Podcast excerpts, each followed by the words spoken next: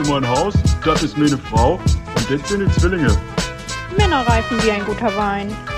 Ab 30 geht's einfach bergab. Da kann man gar nichts dagegen machen. Man sagt ja auch, 40 ist das neue 30, wa? 3 über 30. Ja, welcome back bei 3 über 30. Wir freuen uns sehr, dass ihr wieder dabei seid und dass wir euch nicht abgeschreckt haben mit der ersten Folge. Ähm, wir wollen heute mal ein bisschen über berufliche Veränderungen sprechen und über die Begleiterscheinungen. Also Themen, die da irgendwie mitschwingen. Und äh, warum wir das machen, ist relativ einfach, weil wir alle drei dieses Jahr mit beruflichen Veränderungen zu tun hatten, weil wir einfach ähm, ja generell ähm, auch sehr viel diese Themen besprochen haben oder das Thema besprochen haben. Und ähm, ja, und wir wollen heute einfach mal ein bisschen darüber sprechen, was das mit uns so gemacht hat. Uns ist natürlich völlig klar, dass das jetzt irgendwie kein krass, krasses Special-Thema ist ähm, und dass man heutzutage natürlich nicht mehr nur einen Job hat bis zum Lebensende. Das ist uns völlig klar und wir haben grundsätzlich alle drei schon mehrere Arbeitgeber gehabt. Es bringt aber trotzdem immer spannende Herausforderungen mit sich, wenn man den Job wechselt. Und ähm, ja, Daniel, willst du mal starten, wie es bei, was bei dir so die Veränderung war dieses Jahr? Ja, moin.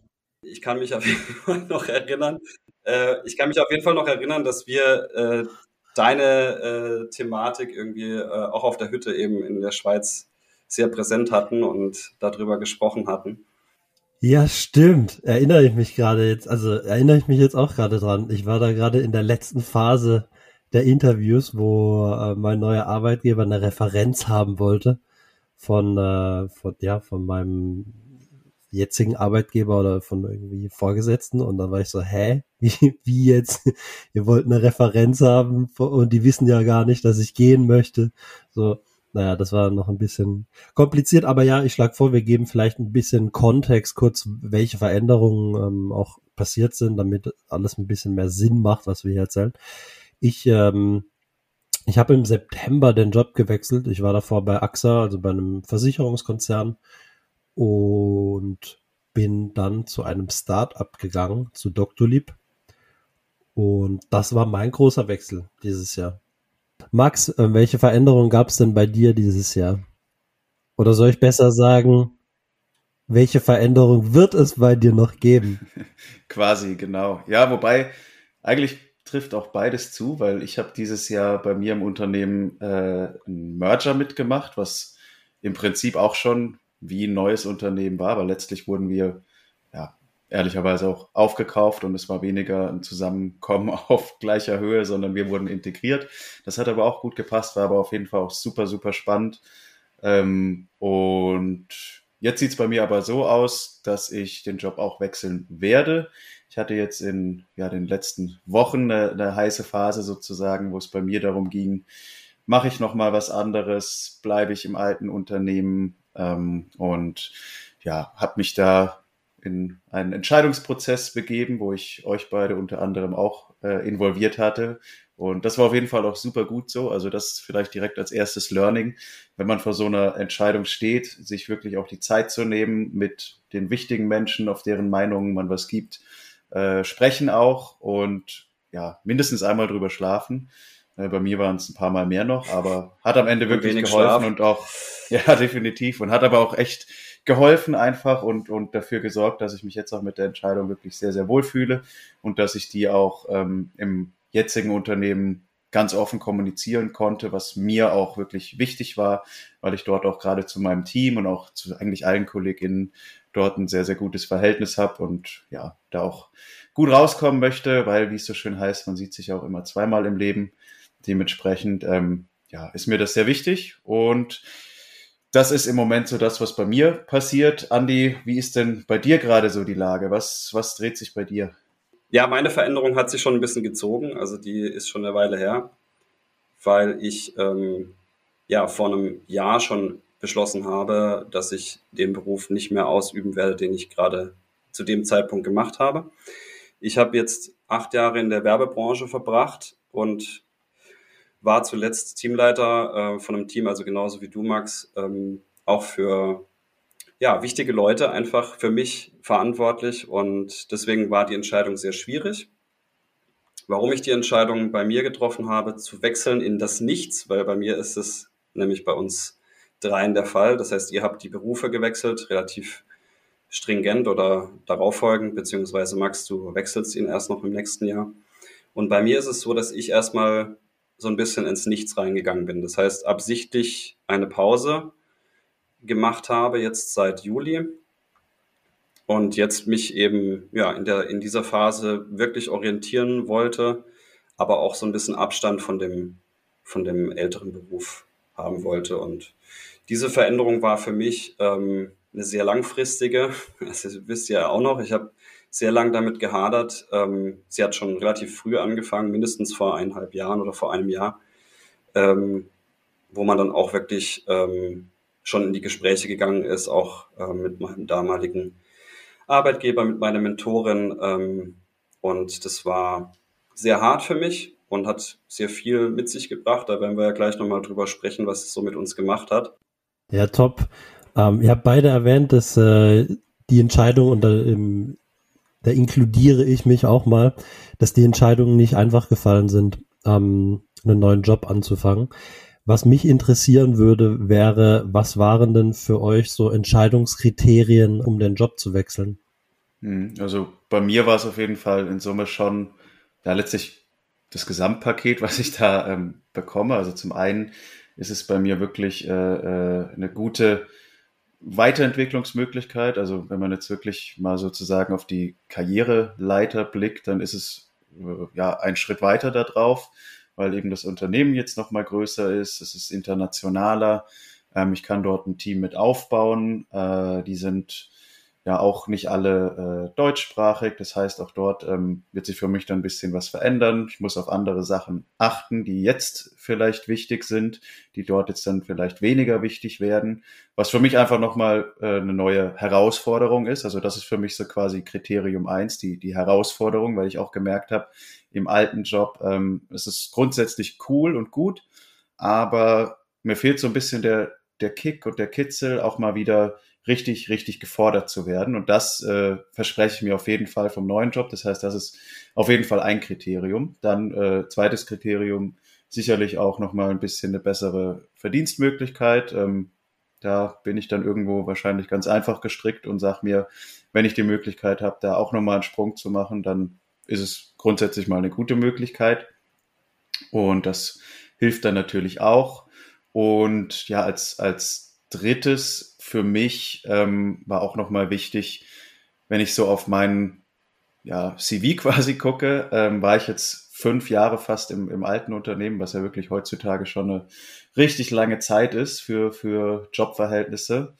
Und da kann man dann tatsächlich auch so ein bisschen den Link zu der Phase jetzt mit ein bisschen über 30 ziehen, dass ich für mich gesagt habe, hey, äh, jetzt ist eigentlich nochmal eine gute Möglichkeit, so einen Sprung zu machen, nochmal in einen anderen Bereich zu, zu spicken sozusagen. Und je länger ich warte, desto unwahrscheinlicher wird es, dass ich das mache. Und da war wirklich wieder so die Verbindung mit dem Blick aufs Alter. Wenn ich jetzt denke, hm, ich bleibe jetzt vielleicht nochmal fünf Jahre im, im jetzigen Job, dann wäre ich kurz vor der 40. Keine Ahnung, wie ich dann auch so im Familienbereich stehe, aber ja, da können auf jeden Fall nochmal zig Faktoren hinzukommen, die einen Wechsel unwahrscheinlicher machen. Und deshalb habe ich für mich gesagt, hey, das ist jetzt eigentlich auch so vom Zeitpunkt, vom Timing her echt eine schöne Gelegenheit. Und deshalb, ja, hat das für mich dann am Ende überwogen, die auch zu ergreifen. Und es war wirklich nicht einfach bei mir und ich habe auch echt lange mit mir gehadert, habe aber auch gemerkt, am Ende des Tages ist es so, diese Möglichkeit wird mir jetzt immer im, im Kopf schwirren, sollte ich sie quasi ausschlagen, dann wird mich das immer wieder begleiten und ich würde mir irgendwann denken, Mann, fuck, warum habe ich das nicht mal probiert? Ähm, kann natürlich auch sein, dass ich jetzt damit auf die Schnauze falle, aber das ist vollkommen okay, weil das werde ich ja nur herausfinden, indem ich es ausprobiere. Und das ist wirklich so der große Leitgedanke, den ich eigentlich durchgehend ja bei mir hatte und der am Ende dann auch dafür gesorgt hat, hey, ja, du musst es einfach machen, das ist das Richtige. Ich kann mich auch ja, erinnern, dass du spannend. sehr viel, sehr viel gehadert hast, beziehungsweise sehr viel gesprungen bist im Kopf auch. Wir haben ja fast täglich dann irgendwie telefoniert und das an, an, an dem einen Tag war es dann irgendwie ähm, warst du eher nostalgisch unterwegs und hast halt gesagt, ah, ich finde es doch eigentlich doch geil äh, im alten Unternehmen, hab da meine Mein Tag der Zweifel war das, ja. Ja, und dann bist du am nächsten Tag wieder rein und hast gesagt, ja, ich habe da voll Bock drauf und es macht voll Spaß und es ist was Neues. Und äh, das sind halt diese Entscheidungsprozesse dann immer. Ne? Man schwankt dann so ein bisschen hin und her. Aber ich finde auch, dass man von Anfang an gemerkt hat, dass du auf dein Bauchgefühl gehört hast. Du hast dich ja nicht aktiv beworben, du wurdest ja angesprochen, hast es mitgemacht und hast dann auf dein Bauchgefühl gehört. Und das ist ähm, immer ein gutes, immer ein gutes Gefühl. Yes, und ich würde mich da tatsächlich auch äh, anschließen wollen, Max, weil ich glaube, bei uns sind die Entscheidungskriterien ähnlich gewesen. Mhm. Und äh, würde danach äh, eine Frage gerne an dich stellen, Andi, aber ähm, um dem ähm, noch was hinzuzufügen, was du gesagt hattest, weil bei mir war der Wechsel auch fünf Jahre, beziehungsweise ja, fünf Jahre AXA, davor zwei Jahre Allianz, ähm, also sehr stark äh, Finanzsektor und Konzern getrieben. Und für mich war der Wechsel dann auch, hey, jetzt nochmal zum Startup zu gehen, das war jetzt einfach wichtig, das jetzt nochmal zu machen und nicht damit zu warten. Ich glaube, für mich war auch einer der Hauptbeweggründe, ähm, eine höhere Lernkurve nochmal zu haben, weil der Rhythmus einfach ein schnellerer ist. Und ihr wart davor in Agenturen, das, ihr kennt das, ähm, aber im Konzern sind die Zyklen einfach ein Ticken länger. Und das war für mich zumindest einer der ganz starken Treiber, äh, Motivationstreiber. Es war nicht der Auslöser. Ähm, da würde ich auch nochmal einen Unterschied machen. Für mich war der Auslöser tatsächlich, dass ich eine Beförderung nicht bekommen habe. Ähm, ja, nur das hat überhaupt erinnern. dazu geführt, geführt dass mhm. ich mich informiert habe und gedacht habe, hey, nochmal was anderes. Aber dann letzten Endes war der Motivationstreiber definitiv die höhere Lernkurve und nochmal was anderes zu sehen. Wie war das eigentlich bei dir nochmal? Äh, hattest du dich aktiv eigentlich drauf beworben oder wurdest du da ja, kontaktiert? Nee, ich hatte mich aktiv drauf beworben, ja. aber was mir klar war, und da könnte ich, kann ich die Brücke gut schlagen zu der Frage, die ich dem Andi gerne stellen würde. Was mir schon auch klar war, als ich gesucht habe, war, dass ich jetzt nicht bei, keine Ahnung, bei äh, Louis Vuitton oder sowas anfangen möchte, also beim nächsten Konzern hier in Paris, sondern beim was Louis mir schon klar war, was mir klar war, war, dass ich unbedingt ein Unternehmen möchte und das hatte ich auch noch auf die Liste drauf geschrieben, ähm, was einen größeren Purpose hat, weil tatsächlich der Gesundheitssektor durch dieses Unternehmen transformiert wird. So. Und das hilft ganz vielen Menschen auf der Welt.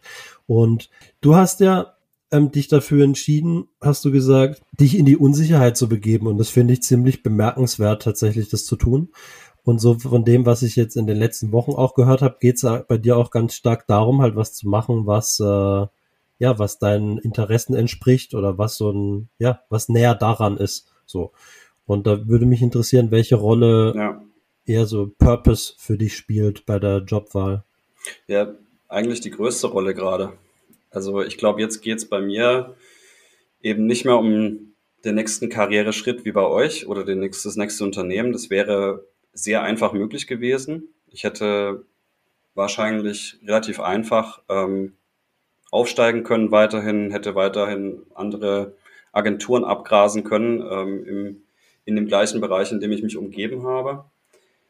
Und ich habe das auch gerne gemacht, aber dieses Thema Purpose, beziehungsweise eben sich den Leidenschaften hinzugeben, die man eigentlich hat, ähm, ist halt erst richtig gelebt, wenn man das macht mit einer Leidenschaft, die man wirklich hat und nicht, wenn man nur von Purpose spricht. Ne? Wir kennen alle drei dieses Wort Purpose sehr gut. Äh, das wird von vielen Unternehmen benutzt, ähm, um eben den Zweck der Unternehmung irgendwie darzustellen, um den, den inneren Kern zu zeigen. Äh, es wird, es ist auch super wichtig heutzutage. Aber bei mir bedeutet Purpose in dem Sinne wirklich Lebens, Purpose. Das heißt, was will ich als nächstes machen? Und ich habe das in der letzten Folge schon mal ein bisschen angedeutet, dass die Musik halt eine Riesenrolle für mich spielt. Ähm, dass das das meiste an Emotionen in mir weckt irgendwie. Und dem versuche ich gerade zu folgen. Ja. Das heißt, es war natürlich für mich der Motivator auch, zu sagen, ich mache jetzt hier einen Cut ich mache den Cut absichtlich hart, in dem Sinne, dass ich sage, ich weiß noch nicht, was als nächstes kommt und habe auch absichtlich mir jetzt Zeit genommen, wirklich zu überlegen, was als nächstes kommt, also was, was, was der nächste Schritt ist. Und diese ganzen Dinge wie Geld, Titel, Karriere, Status wirklich voll über den Haufen geworfen. In dem Sinne, dass ich gesagt habe, ähm, Das ist mir noch sehr wichtig, ist auch in meinem Ego noch total verankert, äh, was es total schwer macht einfach. Ähm, aber ich trenne mich davon jetzt absichtlich mal zumindest für eine Zeit. Ich weiß ja nicht, was, was als nächstes kommt. Ja, ich habe mich jetzt zwar äh, im Musikmanagement-Bereich beworben, aber ich bin noch gar nicht sicher, was die nächste Station ist. Ähm, und ja, und das war, das waren eigentlich so die Gründe. Also es war natürlich auch der Stress, natürlich, wie, wie es bei euch auch teilweise der, der Grund ist, ähm, dass man im Hamsterrad ist. In der Corona-Zeit, die Corona-Zeit und die Corona-Phase hat schon auch eine Riesenrolle gespielt im Einfluss, weil da habe ich mich persönlich übernommen. Das weiß ich jetzt rückblickend. Da habe ich einfach viel Wir zu viel alle gearbeitet, wahrscheinlich. weil ich irgendwie daheim. Wir alle wahrscheinlich. Ähm, aber das hat bei mir so ein bisschen den Motivationsstecker gezogen und äh, irgendwie den Stress noch weiter hochgeschraubt. Und deswegen ähm, war das für mich, hat totales Sinnbild dafür, wie es dann jetzt weiter in, auf weiteren Karrierestufen, leit, also auf der Leiter quasi aussieht. Auch andere natürlich in, in den höheren Ebenen haben mir so ein bisschen verdeutlicht oder gezeigt, was würde ich denn machen in der Agentur auf einer höheren Ebene. Und das war für, für mich in dem Moment jetzt nicht erstrebenswert. Und deswegen habe ich mich jetzt entschieden zu sagen, nee, ich gehe jetzt voll auf meine Leidenschaft und folge der Musik und will auch der Musik mehr Raum geben. Ne? Also einfach ein bisschen näher beruflich auch kommen und nicht nur im Hobby. Ja? Also Daniel, du hast es gestern lustigerweise noch kurz ange angerissen. Deswegen muss ich es jetzt kurz einstreuen. Ähm, du, hast, du hast zu mir noch gesagt, ich bin wieder am struggeln. Ich, ich überlege gerade wieder, was ist, was ist die Thematik, die ich mache. Ich bin zwar bei einem total coolen, freshen Unternehmen mit coolem Team, aber meine Leidenschaft ist beim Tanzen. Ja? Wie kann ich das vereinbaren? Wie kann ich da so viel Energie reinsetzen wie für meine Ja, Leidenschaft? genau. Und ich glaube, es ist halt definitiv einfacher, je näher man an seiner Passion oder an seinem Purpose dran ist. Ja, definitiv. Können wir vielleicht später auch nochmal drüber sprechen, wie wir dann, wenn, wenn wir in einer neuen ähm, Rolle starten, mit so Veränderungen äh, umgehen, weil ich glaube, bei mir ist ganz viel so Overload-Thematik, gerade wenn man irgendwo neu startet, dann auch dabei. Ähm, was mich nochmal interessieren würde, wäre, wir haben ja ganz kurz angerissen, wie man dann, ähm, wie man zu einer Entscheidung kommt. Ähm, ich glaube, Max, du hattest gesagt, du hast ja uns auch mit einbezogen, ist richtig. Ähm, wen bezieht man denn am besten mit ein in so eine Entscheidung oder Mhm. welche anderen ähm, ja, Methodiken oder Tools kann man anwenden, um dann zu so einer Entscheidung zu kommen? Also ich habe, ähm, fange erstmal, um meinen Prozess vielleicht kurz zu beschreiben, äh, mit mir selber an und da hilft mir wirklich die klassische Pro-Kontra-Liste erstmal gut, um so die, die ja ganz plakativen Vor- und Nachteile einfach mal zu verschriftlichen und dann auch wirklich allein schon die Tendenz zu sehen. Also wenn jetzt keine Ahnung auf der einen Seite eben deutlich mehr als auf der anderen steht, ist das schon mal ein Zeichen. Natürlich kann aber auch ein einzelnes Argument ganz anders gewichtet sein als andere. Das muss man natürlich nochmal im Detail angucken. Aber es ist auf jeden Fall eine erste Tendenz, die mir auch geholfen hat. Und eben dann ist der nächste Schritt für mich auf jeden Fall drüber sprechen. Also das habe ich auch gemerkt. Ich habe am Anfang ja ganz viel bei mir im Kopf irgendwie rumgedacht, äh, Szenarien durchgespielt, äh, wieder gut beim Overthinken gewesen auf jeden Fall. Und habe dann gemerkt, hey, äh, cut hier mal, Max, du musst hier definitiv jetzt einfach mal drüber sprechen und die Sachen aussprechen. Und dann ist mir auch schon aufgefallen, zum Beispiel, als ich bei eu mit euch gesprochen habe, auch während ich Dinge beschrieben habe, hatte ich selber schon so einen kleinen Reflexionsmoment in meinem Kopf und habe gemerkt, hm, okay, das deutet eigentlich auf das und das hin irgendwie. Und von euch kam dann auch entsprechendes Feedback. Das heißt, das drüber sprechen ist super wichtig. Also ja, das ist definitiv das, das, was man auch machen sollte, meiner Meinung nach. Und ja, bietet sich an eben mit, mit guten Freunden, mit äh, dem Partner oder der Partnerin, mit Verwandten, Eltern, Geschwister, alles Mögliche. Also sämtliche Leute irgendwie, die einem wichtig sind, die, von denen man weiß, hey, die kennen mich auch äh, zu einem großen Teil und wissen, wie ich ticke. Das heißt, die haben eine ungefähre Vorstellung von dem, was zu mir passt an der Stelle. Und das war für mich so, ja, eigentlich der, der größte Faktor, das drüber sprechen. Ja, voll, ja wichtigen kann ich voll Leuten, gut äh, nachvollziehen. Ich erinnere mich auch an die Schweizwoche zurück. Tatsächlich, ich habe, glaube ich, immer so ein bisschen einen Stupser auch von euch gebraucht, dass ihr gesagt habt, ja, das geht, das passt dann schon, weil ich dann doch auch gehadert habe, ob ich den Schritt Oh ja. tatsächlich machen soll. Also für mich ist es tatsächlich Stimmt, wir haben, wir haben voll auf dich ja, eingeredet auch. ne? Ja, also ich, ich finde halt, für mich ist es, ich, ich bin relativ schnell dann ähm, rational klar, was ich möchte, aber von der Emotion her, ja, brauche ich dann so ein bisschen viel gut ähm, und jemanden, der, der sagt, ja, wird, es wird alles gut, wird alles gut. Aber bei dir war auch die Sache, finde ich, fast doch quasi klarer letztlich, weil du kamst ja aufgrund der, der nicht so guten Gespräche vorher mit dem alten Genau. Arbeitgeber, kamst du ja auch so ein bisschen aus dem Frust quasi. Und das haben Andi und ich ja auch gemerkt letztlich. Und da war es, also für mich und für Andi, glaube ich, auch und für dich letztlich ja auch, dann ziemlich Ja. schnell auch ganz klar, hey, die Veränderung ist definitiv der richtige Nee, Schritt. nee, absolut nicht. Aber man hängt gar nicht- Ganzen gar nicht mit der Pro- und Kontraliste anfangen. weil, also man hat ja die ganzen Connections und Beziehungen auch aufgebaut mit Klar. den Kollegen und Kolleginnen. Und was mir extrem geholfen hat, und das ist jetzt gar nichts, was ähm, das ist tatsächlich was, was eher am Interviewprozess auch liegt, ist dass der, der Fakt, ähm, dass ich das neue Team extrem gut kennenlernen konnte, noch bevor ich überhaupt irgendwas gesigned habe. Also ich war, ich hatte, glaube ich, fünf Interviews oder was und dann noch ähm, irgendwie ein informal Lunch mal mit meiner Chefin. Ähm, und das hat halt mega geholfen, um auch einfach die Proximität mit den, mit den neuen Kolleginnen dann herzustellen. Ähm, wie gehst du damit um, Andi? Ja, bei mir war es, wie gesagt, sehr langfristig der Prozess. Das heißt, ich habe irgendwie versucht, nebenher ähm, ja, für meine Vision ein bisschen zu arbeiten. Ne? Da gibt's ja so hier und da so ein paar schöne Bücher, mit denen man auch arbeiten kann. Ich habe mit dem Werde verrückt von Veit Lindau gearbeitet.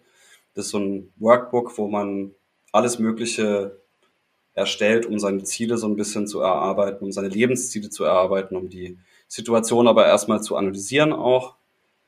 Wie sieht's denn gerade aus mit dem Lebensrad arbeiten? Welche Bereiche sind vielleicht kommen, muss, müssen gerade hinten anstehen? Welche Bereiche sind schon, schon ganz gut? Und ähm, ja, ich glaube, so einer der letzten Schritte war dann auch so ein Vision Board zu machen. Und da habe ich für mich irgendwie hat's das voll gebracht, weil da schneidet man eben für sich so ein bisschen so Mutbilder aus, ähm, schreibt so Texte drüber, kann sich ein bisschen kreativ verausgaben. Obwohl ich jetzt gar nicht so der überkreativste Mensch bin, hat es mir total Spaß gemacht.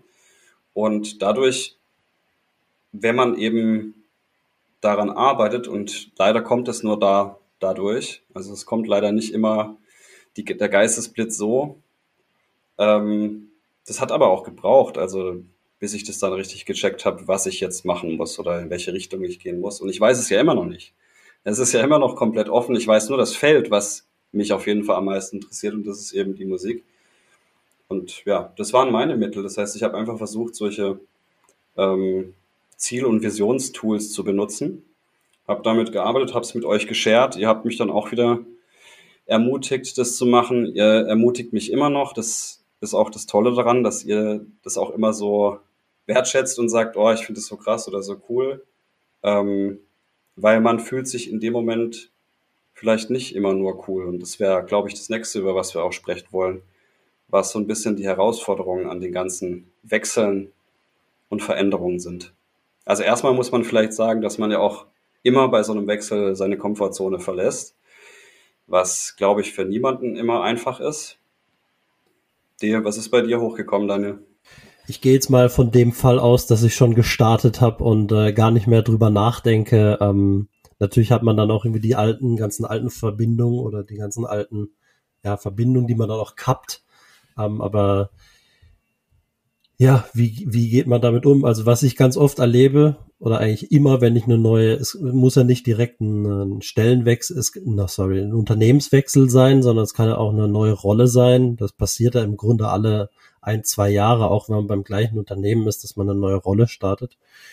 Um, aber was ich jetzt so erlebt habe, war halt am Anfang hat man einfach immer diesen Overload. Das ist, finde ich, das, was immer passiert.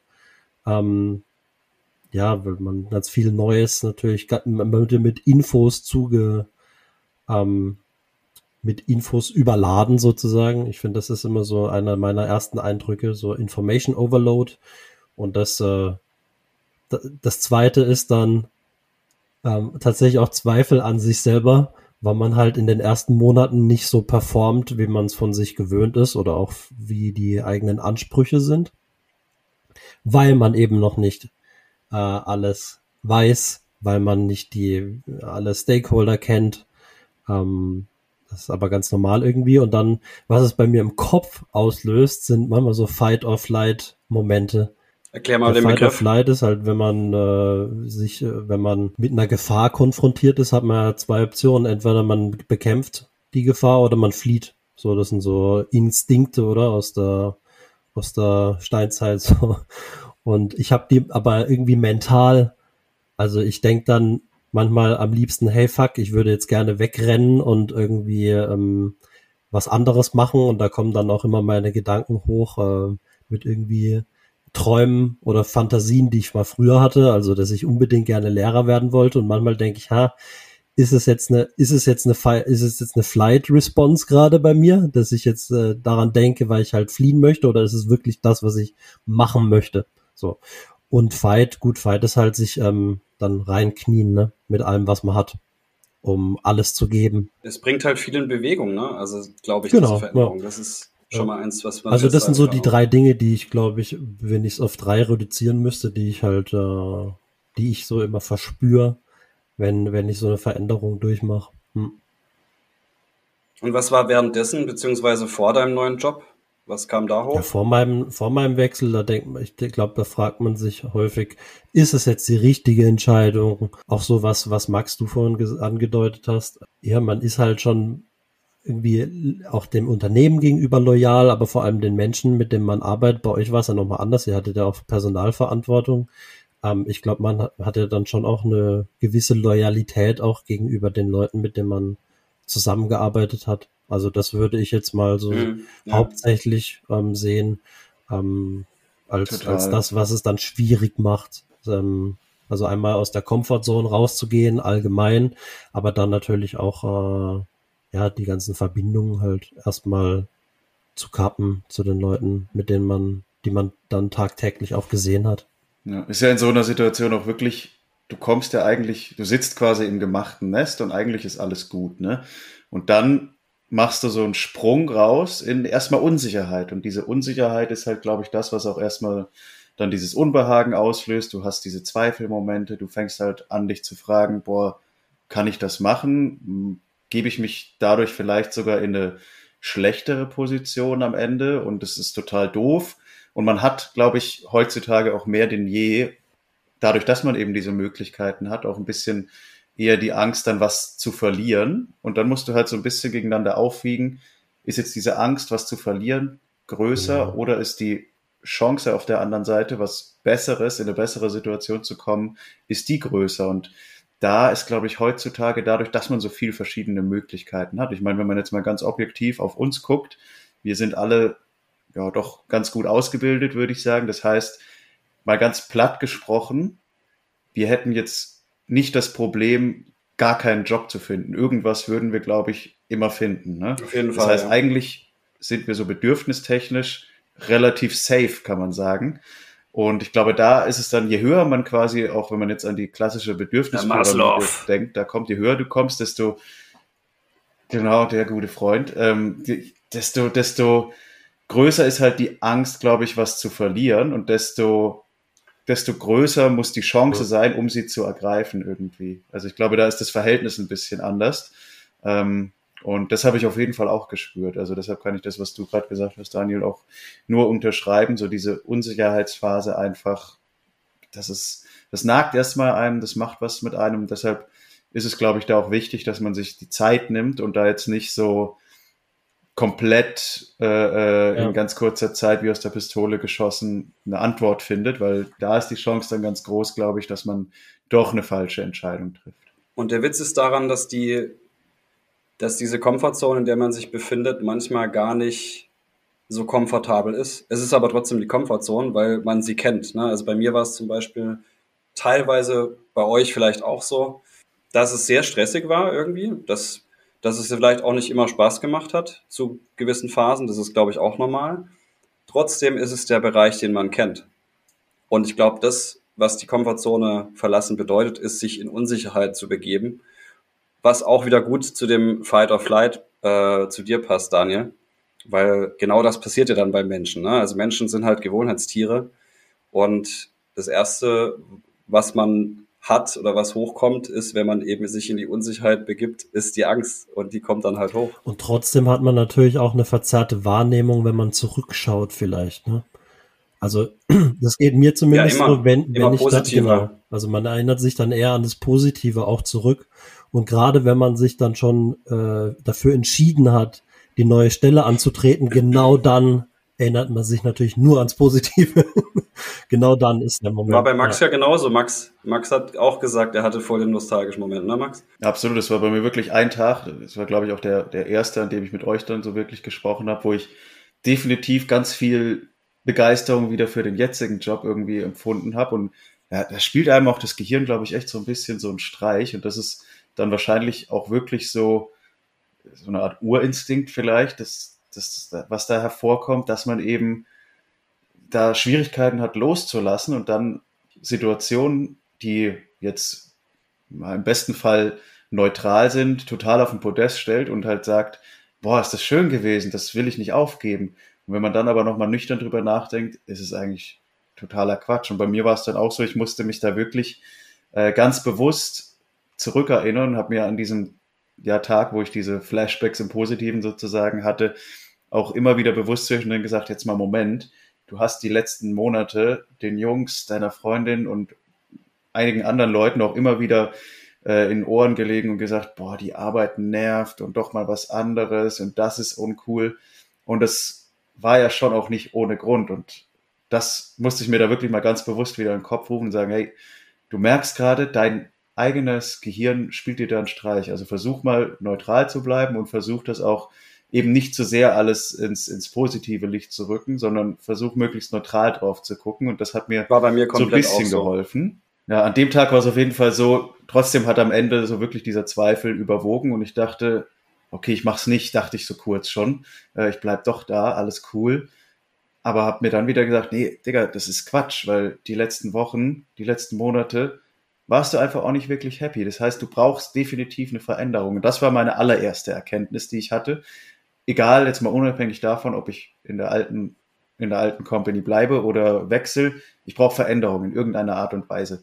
Das war so meine erste Erkenntnis. Da war ich mir relativ schnell sicher und habe dann aber auch gemerkt, ähm, ja, was ich vorhin auch meinte, dass mir diese Chance jetzt, wenn ich sie nicht ergreife, dann werde ich mich wirklich so oft daran zurückerinnern und sagen, Mann, du Vollidiot, warum hast du es nicht versucht? Und das ist so das Allerschlimmste mittlerweile. Also das, das möchte ich einfach nicht haben, dass ich Sachen bereue, die ich nicht gemacht habe. Weil das sind dann alles nur Annahmen und dann hat der Overthinker ja. in mir gewonnen und das will ich nicht.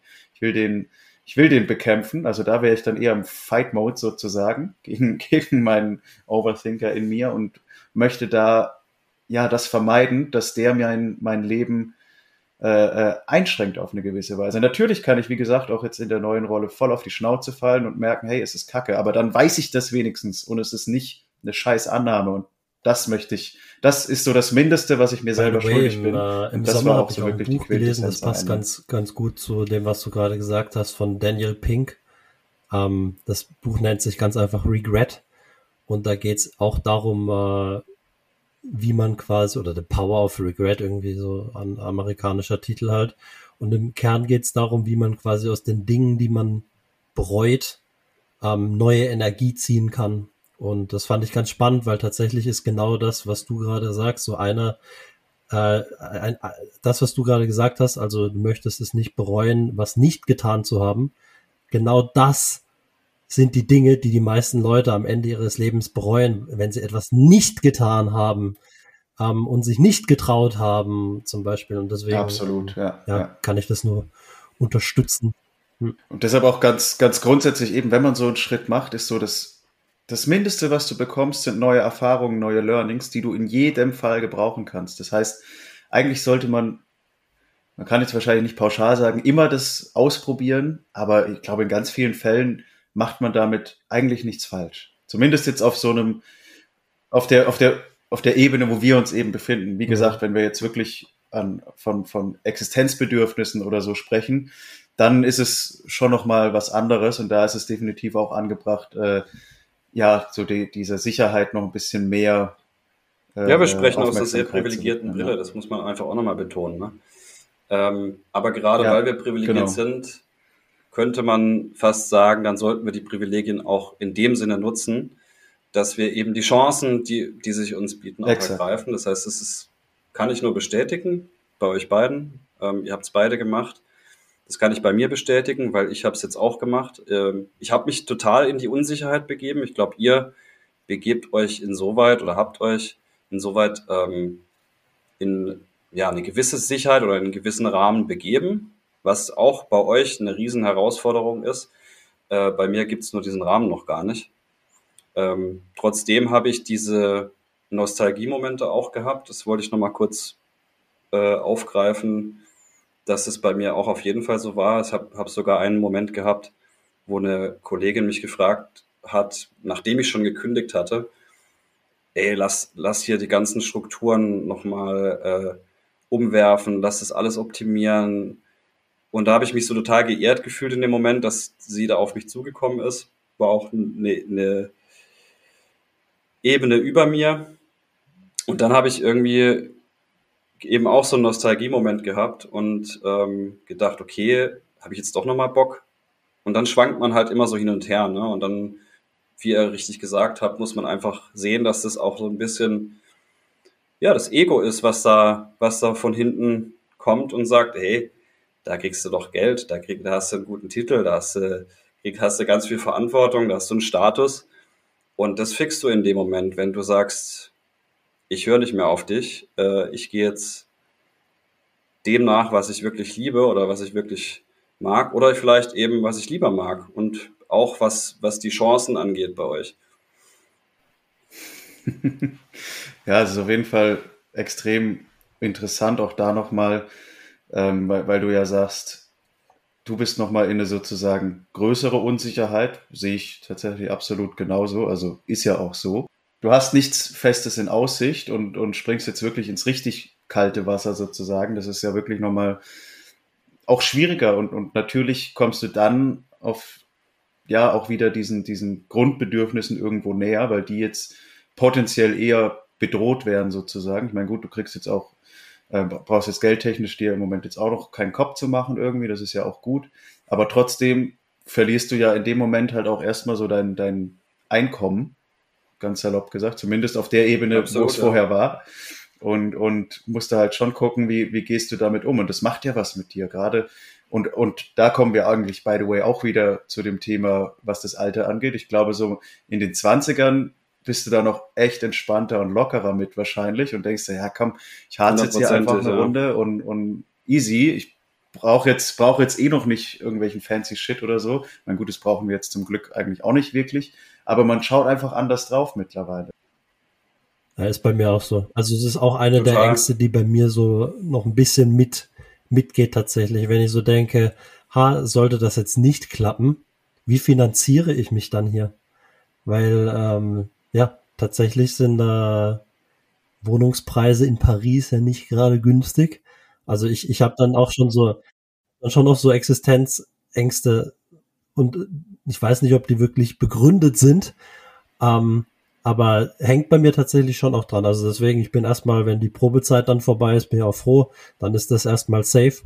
Ähm, aber ja, kann ich schon nachvollziehen. Hängt natürlich schon auch viel dran am, am Job. Wir haben ja vorhin, als wir über die Jobwechsel gesprochen haben, auch stark darüber gesprochen, was, welche Treiber wir da haben. Aber wenn ich so zurückdenke, ich hatte auch früher ganz andere Treiber, als, als ich jetzt habe. Also für mich zum Beispiel, als ich noch in der Beziehung war, war für mich auch ganz klar, hey, das spielt eine, eine tragende Rolle bei so einer Jobentscheidung. Ähm, dass wir halt zum Beispiel bei uns war immer ein Klar, Thema, wir hatten eine natürlich. lange Fernbeziehung, dass wir am gleichen Ort sein können zum Beispiel.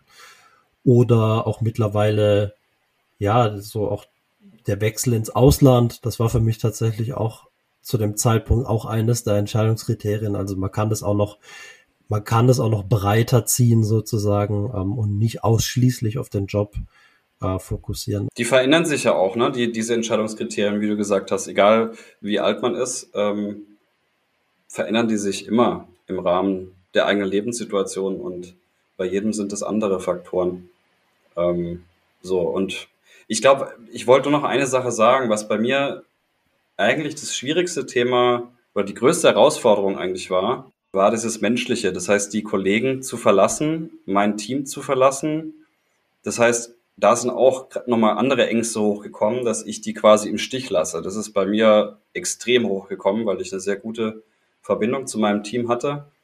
Ähm, wie gesagt, auch zu meiner Mentorin, zu meinem Vorgesetzten, zu meiner Kollegin. Da waren sehr enge Beziehungen irgendwie da. Und die Leute im Stich zu lassen, obwohl man weiß, man ist entbehrlich, ja, come on, es ist einfach so. Jeder ist irgendwo natürlich anders, aber man ist entbehrlich, beziehungsweise man kann ersetzt werden. Aber trotzdem kam so dieses Verantwortungsgefühl hoch, ich lasse jetzt gerade im Stich, ne? Also es geht dann nicht mehr nur um sich selbst in so einem, bei, so einem, bei so einer Veränderung, sondern es geht ja auch irgendwo um andere noch, die dann eben auch eine Rolle spielen. Wie war das bei euch? Ähm, nicht aus meinem aktuellen Arbeitsverhältnis, aber ich kann mich noch gut daran zurückerinnern, als ich ähm, in Spanien gearbeitet habe und damals dann äh, 2013 war das, die Entscheidung getroffen habe, oder 2014 ähm, nochmal einen Master zu machen in München und gekündigt habe. Da saß ich mit meiner Chefin im, in der Bubble und die hat angefangen zu, zu heulen. Und ich dann auch. Und das war ja auch ganz hart irgendwie dann zu, zu gehen tatsächlich. Und auch dieses Mal, das ist irgendwie nie einfach. Kann ich, kann ich nur unterschreiben so. Also bei mir war es jetzt tatsächlich auch, weil ich jetzt, bei mir ist hier die Kündigung wirklich noch, noch frisch, sehr frisch auch tatsächlich. Frisch. Genau. Und ähm, das war bei mir auch wirklich, war auch echt emotional. Also wo ich das, das krasseste war wirklich es meinem, meinem Team zu sagen. Das mhm. ist mir echt, boah, ich habe dann hab die, hab einen Termin für alle eingestellt nochmal, weil ich ja, erst hatte ich überlegt, sage ich das jetzt irgendwie allen einzeln, aber ist dann irgendwie auch blöd, wenn es dann so tröpfchenweise kommt. Dachte, ich gehe eher auf die Gießkanne und nehme alle rein. und ähm, ja, hab's, hab das denen halt gesagt und hab auch echt so nach zwei Sätzen gemerkt, oh fuck, der Kloß im Hals ist richtig da und und äh, ja, musste auch echt zwischendrin mal kam ins Stocken, hatte echt so eine richtige Abfuckstimme und habe einfach gemerkt, so, boah, boah, boah, boah, war richtig unangenehm ja. und hatte, hatte mir zum Glück in weiser Voraussicht auch ein Päckchen Tempos parat gelegt. Sehr gut. Und zwischendrin gesagt, sorry Leute, jetzt ich muss jetzt echt mal kurz schneuzen und mir einmal kurz über die Augen reiben, weil ich hatte aber wirklich Pipi in den Augen gehabt. So, das war echt, war krass emotional. Aber das ist auf jeden Fall eine schöne, eine schöne Situation. Da habe ich auch so ungefähr Einsatz rausgebracht wo ich dann so das letzte Mal im Teammeeting war. Und glaube, danach hat sich das Ganze auch erledigt gehabt. Also viel mehr habe ich nicht rausbekommen. Aber es ist auch schön. Es ist, ist super schön, weil es ja auch zeigt eben, ja, wie, wie wichtig auch die Menschlichkeit auf der, auf der Arbeit ist sozusagen. Also das ist, glaube auch was, was uns alle da eint, so ein Stück weit, dass uns so persönliche Beziehungen einfach sehr, sehr wichtig sind. Ähm, was man jetzt eben nicht zuletzt in diesen Prozessen merkt, wenn sich die Veränderung ergibt. Und, und dass es einem, wenn einem diese Persönlichkeit wichtig ist, dass auch so ein Abschied dann natürlich schwerer macht und so ein Wechsel auch nochmal erschwert. Und das ist, glaube ich, bei uns allen sehr, sehr ähnlich. Tatsächlich, ich, ich denke, ihr habt ihr bestimmt auch so in der Art bekommen, irgendwie ein nettes Abschiedsgeschenk. Ähm, ich warte noch drauf. Ich ja. nehme das tatsächlich. ja, ja. Wann, wann gehst du denn? Äh, ich werde meinen letzten Tag in, in, in gut zwei Monaten haben also Anfang Februar quasi. Ja, was ich eigentlich sagen wollte, war, ich, ich, ich feiere dieses Abschiedsgeschenk auch so. Ich habe so ein Kudo-Board bekommen, wo quasi die ganzen Kollegen halt was Nettes draufgeschrieben haben. Das ist wahrscheinlich nichts Besonderes. Ich glaube, das kriegt wahrscheinlich jeder, der äh, im Guten geht. Aber ich, ich, ich lese mir das tatsächlich heute noch ab und zu mal einfach auch durch, weil ich ja, das äh, hebt dann so die Stimmung. Ich habe ja auch schon vorher bei der ein oder anderen Company gearbeitet und da waren die Abschiedsgeschenke auch echt unterschiedlich. Äh, und, und beim ersten Unternehmen habe ich einen Gutschein für Snipes bekommen tatsächlich. Da konnte ich mir Lessig Sneaker kaufen danach. Das war zumindest sehr, sehr praktisch und konnte ich was mit anfangen.